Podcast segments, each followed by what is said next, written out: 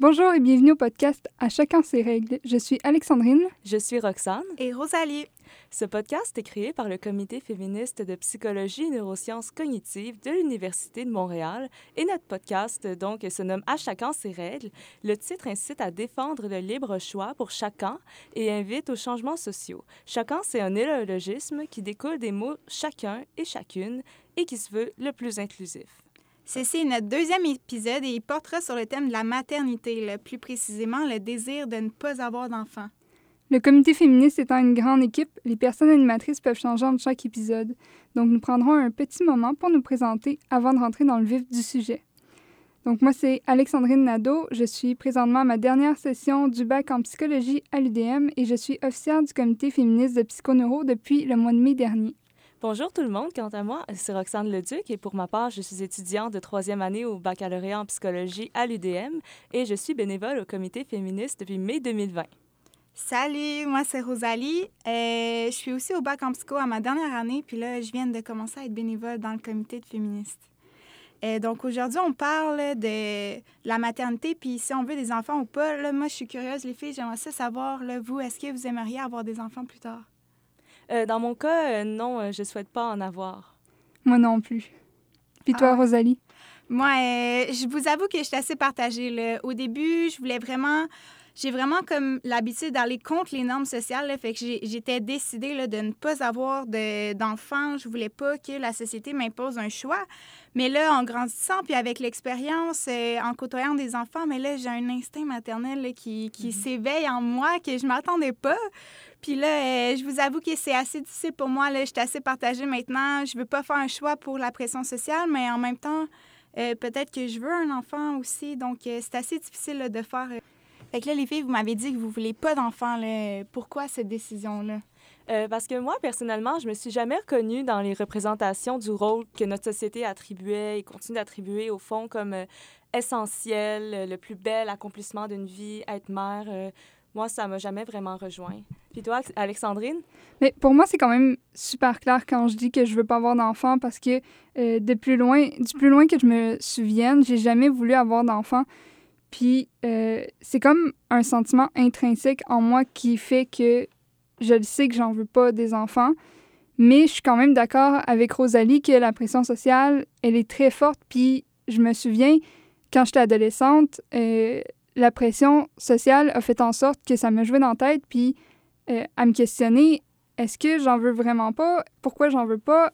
Finalement, j'en veux peut-être un parce que tout le monde en veut, tu sais.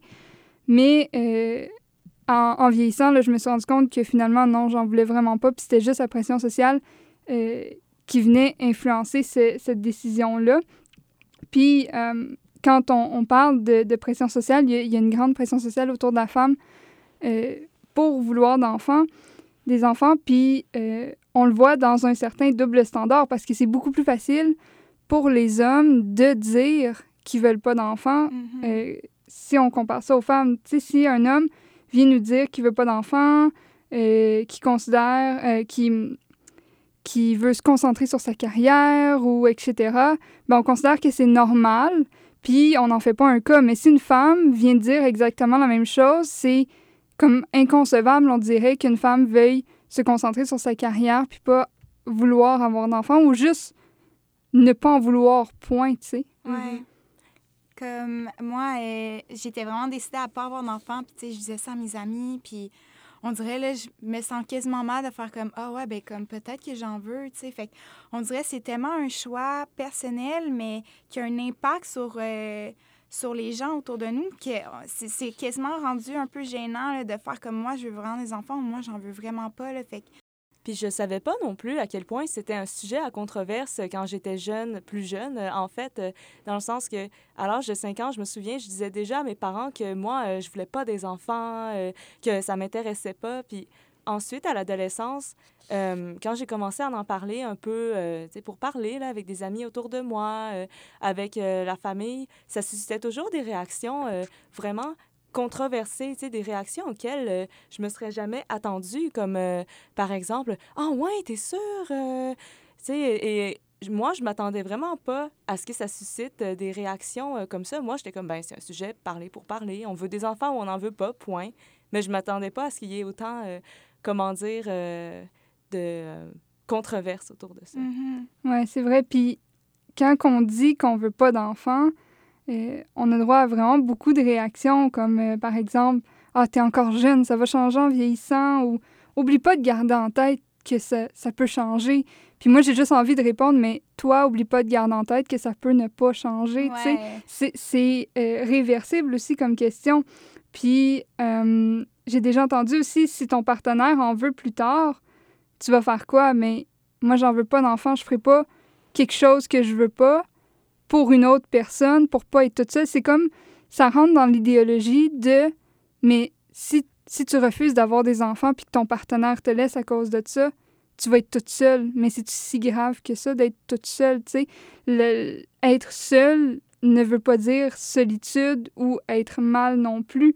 Mhm. Puis il y a aussi, tout- dans, dans la même idéologie, euh, toute la question de euh, tu veux avoir un enfant juste pour ne pas être toute seule en vieillissant, pour avoir quelqu'un qui vient te visiter, mais c'est pas c'est pas juste les enfants qui vont garder ce lien-là avec toi, mais tu as aussi des amis, il y a une vie sociale, il y a Mhm. être seul ne veut pas dire que euh, tu vas ressentir une solitude, tout comme être entouré ne veut pas dire que tu seras pas, tu ressentiras pas de solitude parce que Exact. euh, t'as beau avoir des enfants, ça veut pas dire que tu vas maintenir des bons liens avec eux non plus. Ou euh, sinon, on entend souvent euh, pourquoi t'en veux pas, qu'est-ce qui fait que t'en veux pas? Comme on remet en question le fait que tu n'en veux pas ou on demande comment tu peux être sûr que t'en veux pas, mais tu sais, si on revire cette question-là de bord, on peut demander, mais comment toi tu peux être sûr que tu veux des enfants? Comment tu sais que quel va être l'impact qu'un enfant va avoir sur ta vie? Puis est-ce que tu es certaine que c'est ça que tu veux comme vie? Moi, personnellement, je suis certaine que je, je veux une vie sans enfants. Mhm. Mais pourquoi on ne demande pas cette question-là aux gens qui veulent des enfants? Est-ce que tu es Ouais. certaine que tu veux cette vie-là avec des enfants? Sans que la question soit négative de dire Ah, euh, ta vie va être foutue parce que tu as des enfants, mais juste de poser cette question-là autant aux personnes qui veulent des enfants. Exact. C'est tellement rendu la norme de vouloir des enfants que on, on remet pas cette, euh, cette décision-là en question autant que on remet en question la décision de ne pas avoir d'enfant. Fait que c'est vraiment intéressant là, ce que tu apportes, Alex. tu sais, poser ces questions-là, c'est juste vraiment intrusif. euh, tu sais, je veux dire, euh, comment dire, euh, à chacun ses règles. Mais dans le sens que, tu sais, je trouve tellement que c'est un peu rentrer dans la vie privée d'une personne. Il peut y avoir 10 000 raisons qui poussent à vouloir ou à pas vouloir d'enfants. Donc, moi, je trouve ça révoltant. Tu sais, des fois, euh, quand ces personnes-là me posent des questions, euh, tu sais, euh, ah ouais, t'es sûr que tu veux pas d'enfant? Je tends à vouloir, comment dire, dans ma tête, vouloir leur répondre, mais toi, pourquoi t'en veux? Là? Puis après, je me retiens, là, mais en tout cas, c'est Ouais, je c'est vraiment des réflexions intéressantes. Je comprends totalement ce que tu veux dire. Puis souvent, quand on va poser cette question-là, mais toi, pourquoi t'en veux, on va, on va avoir automatiquement la réponse, mais tu sais, si t'en as pas, tu vas passer à côté de la plus belle expérience de ta vie. Mais c'est quoi la plus belle expérience? Comment ça peut être la plus belle expérience de ta vie si c'est pas ça que tu veux? Tu sais? Fait que Mhm. comment. Oui, peut-être que pour toi qui voulais des enfants, ce sera la plus belle expérience de ta vie. Mais pour moi, qui ne veux pas d'enfants, ben peut-être que si j'en ai, ça va être la pire expérience de ma vie, puis ça va complètement la ruiner, tu sais? Fait que ça s'applique pas nécessairement à tout le monde. Puis je trouve que ce que tu dis, ça me fait penser un peu au double standard que on a parlé un peu plus tôt. Puis euh, cette réaction-là est beaucoup plus forte chez les femmes que chez les hommes. Mais c'est aussi, euh, je tiens à dénoncer que c'est aussi quand même cis sexiste de dire ça parce que c'est pas toutes les femmes qui ont un utérus, c'est pas toutes les femmes qui ont une capacité biologique, entre guillemets, de euh, pouvoir enfanter. Donc, oui, on s'acharne sur les femmes, mais qu'est-ce qui dit que la femme à qui tu parles peut enfanter? Ouais, Mhm. tellement vrai. D'ailleurs, là, il y a, il y a des femmes aussi là, que je vois qu'on peut demander la stérilité là, comme les hommes ils, font, là, en fait. Et justement, euh, au Québec, euh, on, a, on, a, observé, dans le fond, dans les années 1970-80, une explosion des demandes, dans le fond, de ce qu'on appelle la ligature tubaire, la ligature des trompes. Mm-hmm. Dans le fond, on a observé cette explosion-là dans les années 70-80, suivie d'une baisse importante. par la suite, le taux de femmes de 20 à 30 ans ligaturées a passé de 26,7 pour 1000 femmes de en 1978 à 1,5 pour 1000 en 2011. Et, euh, mais ça ne veut pas dire que la demande n'est pas là. Et justement, ces femmes-là, souvent, euh, entre 20 à 30 ans, qui vont euh, vouloir demander une ligature des trompes parce qu'elles sont certaines de ne pas vouloir d'enfants, vont se heurter à des préjugés du personnel médical qui va vraiment ralentir, voire qui va interdire, la, dans le fond, leur accès à cette procédure-là. Donc, moi, je trouve ça épouvantable. Ouais, puis juste la pression sociale de faire une décision qui est aussi comme qui n'a pas de retour en arrière. En fait, là, comme moi, j'aurais peur là, de faire Ah, oh, mais c'est vrai, peut-être que les, les, personnes autour de moi ont raison, puis que je vais changer d'idée. Je pense qu'il y a beaucoup de femmes qui pensent à cette. Euh, à cette intervention médicale-là, mais qu'à cause de toute la pression sociale, ils se disent OK, mais peut-être que finalement, les autres ont raison. Oui, puis ce que tu viens de dire, en fait, tu viens de décrire euh, l'hypothèse du regret contraint. Euh, dans le fond, Mona Cholet, dans son livre euh, Sorcière, la puissance invaincue des femmes, qui est, entre parenthèses, un très bon livre, va parler de cette hypothèse-là qui, en gros, c'est que les femmes vont tellement se faire dire tout au long de leur vie qu'une femme n'est pas complète sans avoir eu d'enfant, que elles peuvent éprouver un manque en vieillissant. Mais ce manque-là, ce regret-là de ne pas avoir eu d'enfants, c'est pas parce qu'elles voulaient avoir des enfants. C'est parce qu'elles ont peur d'avoir passé à côté de quelque chose que la société dit depuis que tu as 5 ans. Fait que si la société dit depuis que tu as 5 ans que une femme, c'est heureuse parce qu'elle a des enfants, puis c'est l'accomplissement d'une vie, puis c'est la plus belle expérience de ta vie, mais même si tu sais pertinemment que tu ne veux pas d'enfant, ben c'est sûr qu'un moment donné, ça pourrait te jouer dans la tête. Quand tu te le fais ramener constamment, ben peut-être que c'était pas la bonne décision, mais dans le fond, ces femmes-là ont jamais voulu avoir d'enfants. C'est juste la société qui leur a joué dans la tête. Puis euh, moi, je trouve ça un petit peu euh, insidieux parce que justement, euh, euh, ça, c'est encore euh, justement un sujet qui est vraiment tabou, mais il y a la question euh, du regret maternel, c'est-à-dire mm. le regret, quelque part, d'avoir eu des enfants. Puis j'ai lu un article justement à ce sujet-là, où on a interviewé des mères à ce sujet. Et dans le fond, je vais citer une petite partie de l'article. Ce que ces mères regrettent, et elles insistent toutes sur ce point, ce ne sont pas les enfants, soit l'objet, mais la maternité, l'expérience qu'elles associent à un renoncement de leur propre vie, puisqu'on considère, dans le fond, que être mère, dans le fond, c'est un peu comme l'accomplissement euh, d'une vie pour, euh, pour une femme, en fait, mm-hmm. l'opinion de plusieurs personnes. Dans le fond, ces femmes-là vont associer vraiment la maternité euh, au fait, dans le fond, de renoncer, par exemple, à leurs autres projets, de renoncer à leur carrière, par exemple, puis dans le fond aussi à cause de la pression sociale, il y a des femmes, tu sais, qui voulaient pas justement euh, nécessairement être mères, mais qui euh, un, peu se sont résignées à l'être. Ce que ces mères regrettent, dans le fond, c'est aussi leur volonté, dans le fond, de rester libre et de pouvoir se consacrer à d'autres priorités, ce qui n'est pas nécessairement possible aussi quand euh, on a des enfants, dans le sens que c'est pas impossible de concilier les deux, mais ça peut être plus difficile parce que déjà, le travail, tu sais, ça prend comme beaucoup de temps et aussi avoir une famille, euh, assurer un bon encadrement, de la sécurité, l'affection à ses enfants, c'en est aussi. Donc, euh, bref, la conciliation aussi travail-famille, ça peut rendre euh, ça peut rendre ça difficile.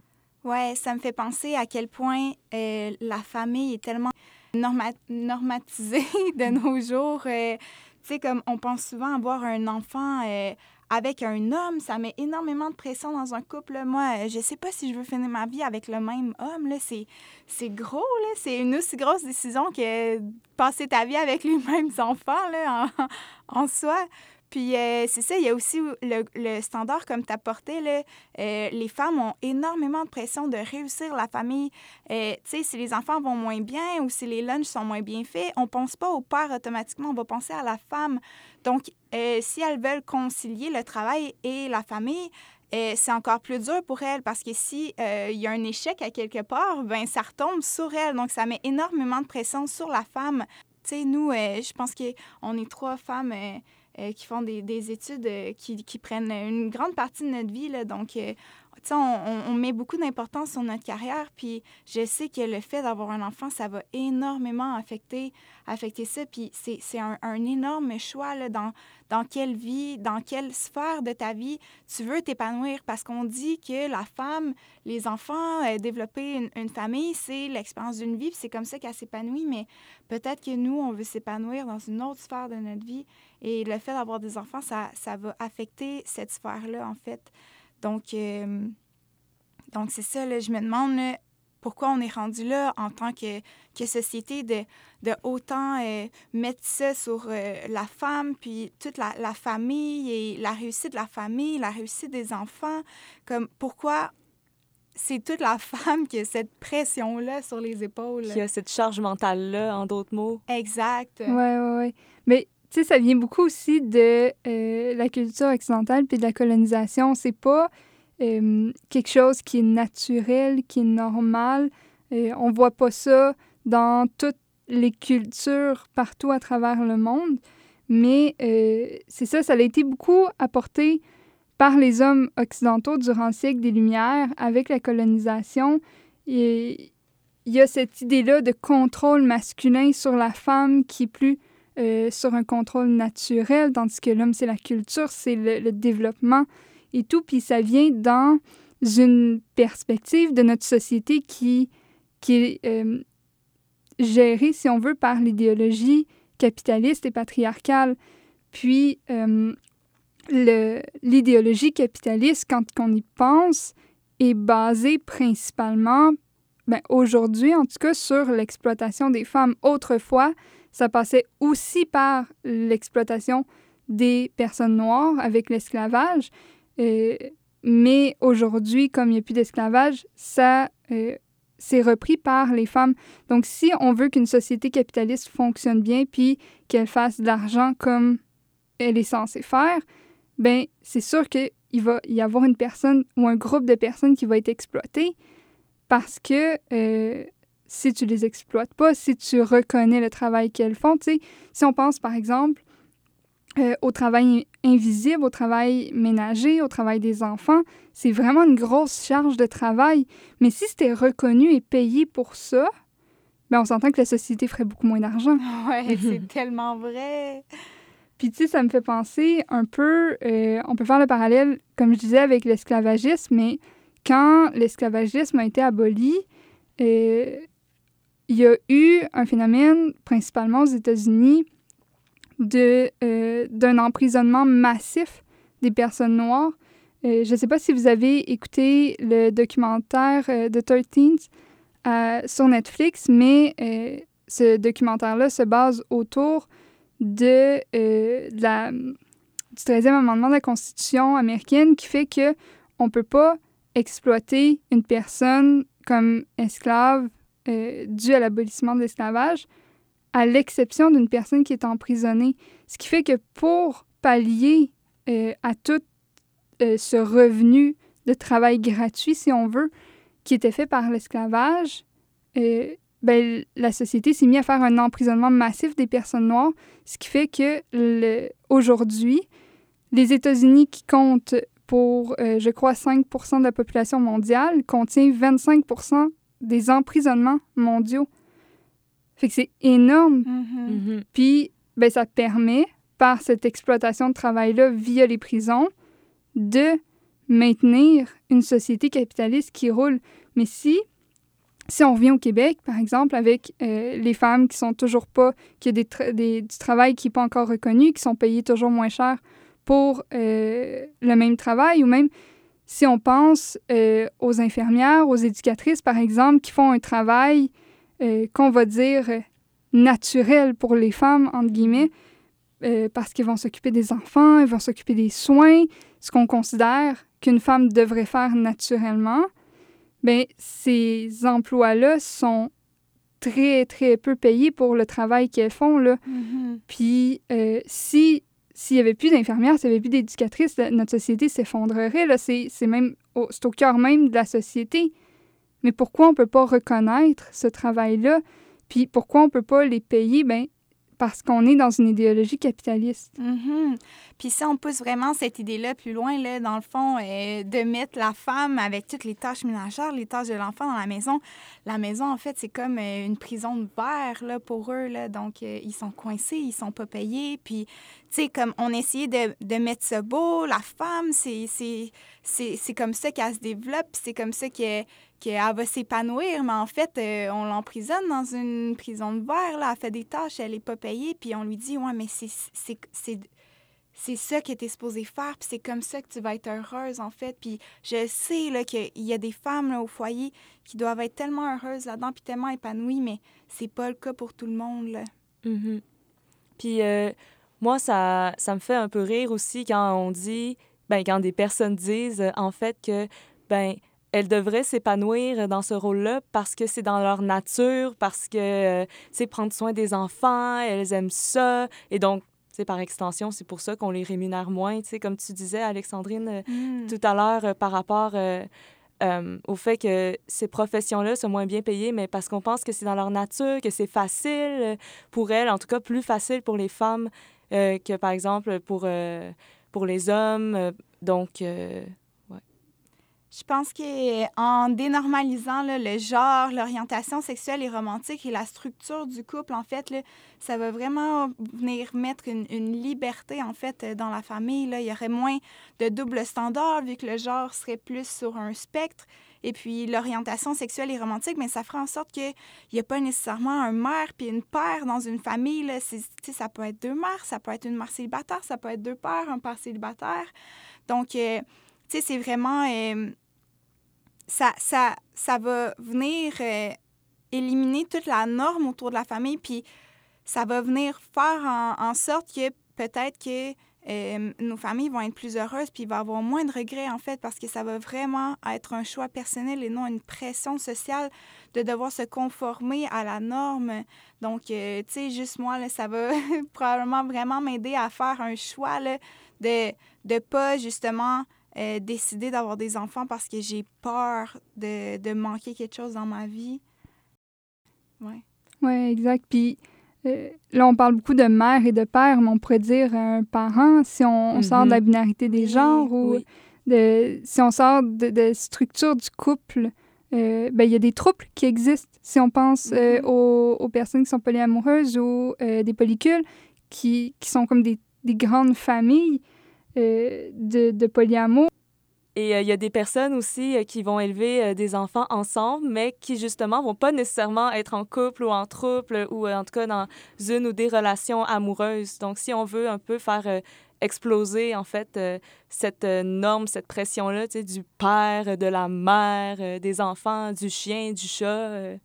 Ouais, Puis je me vois définitivement plus avoir des enfants avec une amie là, vraiment proche où ce que les deux ont désir d'avoir un enfant, mais on veut pas être pris avec un, le même homme ou la même femme dans une relation amoureuse. L'enfant ne devrait pas être le résultat d'une relation amoureuse. Ça devrait être, euh, ça devrait être juste, ben j'ai goût d'avoir un enfant. Pas nécessairement parce que je suis en amour avec quelqu'un, mais parce que je suis en amour avec l'idée d'avoir un enfant. Ouais, exact. Puis si tu dis, mettons, euh, que tu aimerais ça avoir un enfant, mais que tu le sais que la charge va être trop grande pour l'avoir toute seule, puis que ton ami de fille à côté de toi dit que c'est exactement la même chose, ben qu'est-ce qui t'empêche d'avoir un enfant avec ton ami de fille, tu sais? Exact. Euh, je me vois tellement dans cette idéologie-là là, de, d'avoir une famille avec euh, une de mes amies, puis nos enfants vont être tellement heureux, là, genre, tu sais, c'est pas nécessairement, euh, ça m'enlève toute la pression de devoir finir ma vie avec la même personne et d'être amoureuse toute ma vie avec, et l'enfant, dans le fond, qui euh, est le fruit de cet amour-là. Donc, euh, dans le fond, si jamais il y a un divorce, euh, on dirait que ça vient tellement comme remettre en question, dans le fond, tu sais, le rapport à l'enfant. Ah, ben c'était le fruit de notre amour. Tu sais, je trouve tellement que c'est comme une vision réductrice, tu sais, dans le fond, du fait d'avoir des enfants. Tu sais, as des enfants parce que, dans le fond, tu veux que ce soit le fruit de ton amour, mais tu devrais pas vouloir des enfants juste pour ça, tu sais. Ouais. Fait qu'on s'entend que si on explose les normes euh, autour de la famille, là, on va avoir des enfants vraiment plus heureux, des familles plus heureuses. Ben, en tout cas, j'ai l'impression, là, dans, dans mon idéologie, là, dans, dans mes idées futures euh, parfaites, là, j'ai l'impression qu'on on vivrait beaucoup plus heureux, puis il y aurait moins de, de- d'échecs familiales, puis, puis de familles qui, qui se détruisent par la séparation des parents parce que la famille était basée sur le fruit d'un amour euh, entre deux personnes. Donc, euh, ouais, j'ai l'impression que ça serait vraiment bénéfique pour euh, les familles futures. Ouais, puis pour les enfants aussi, comme on disait, tu sais, si deux personnes ont un divorce, se chicanent tout le temps, mais c'est hyper difficile pour les enfants.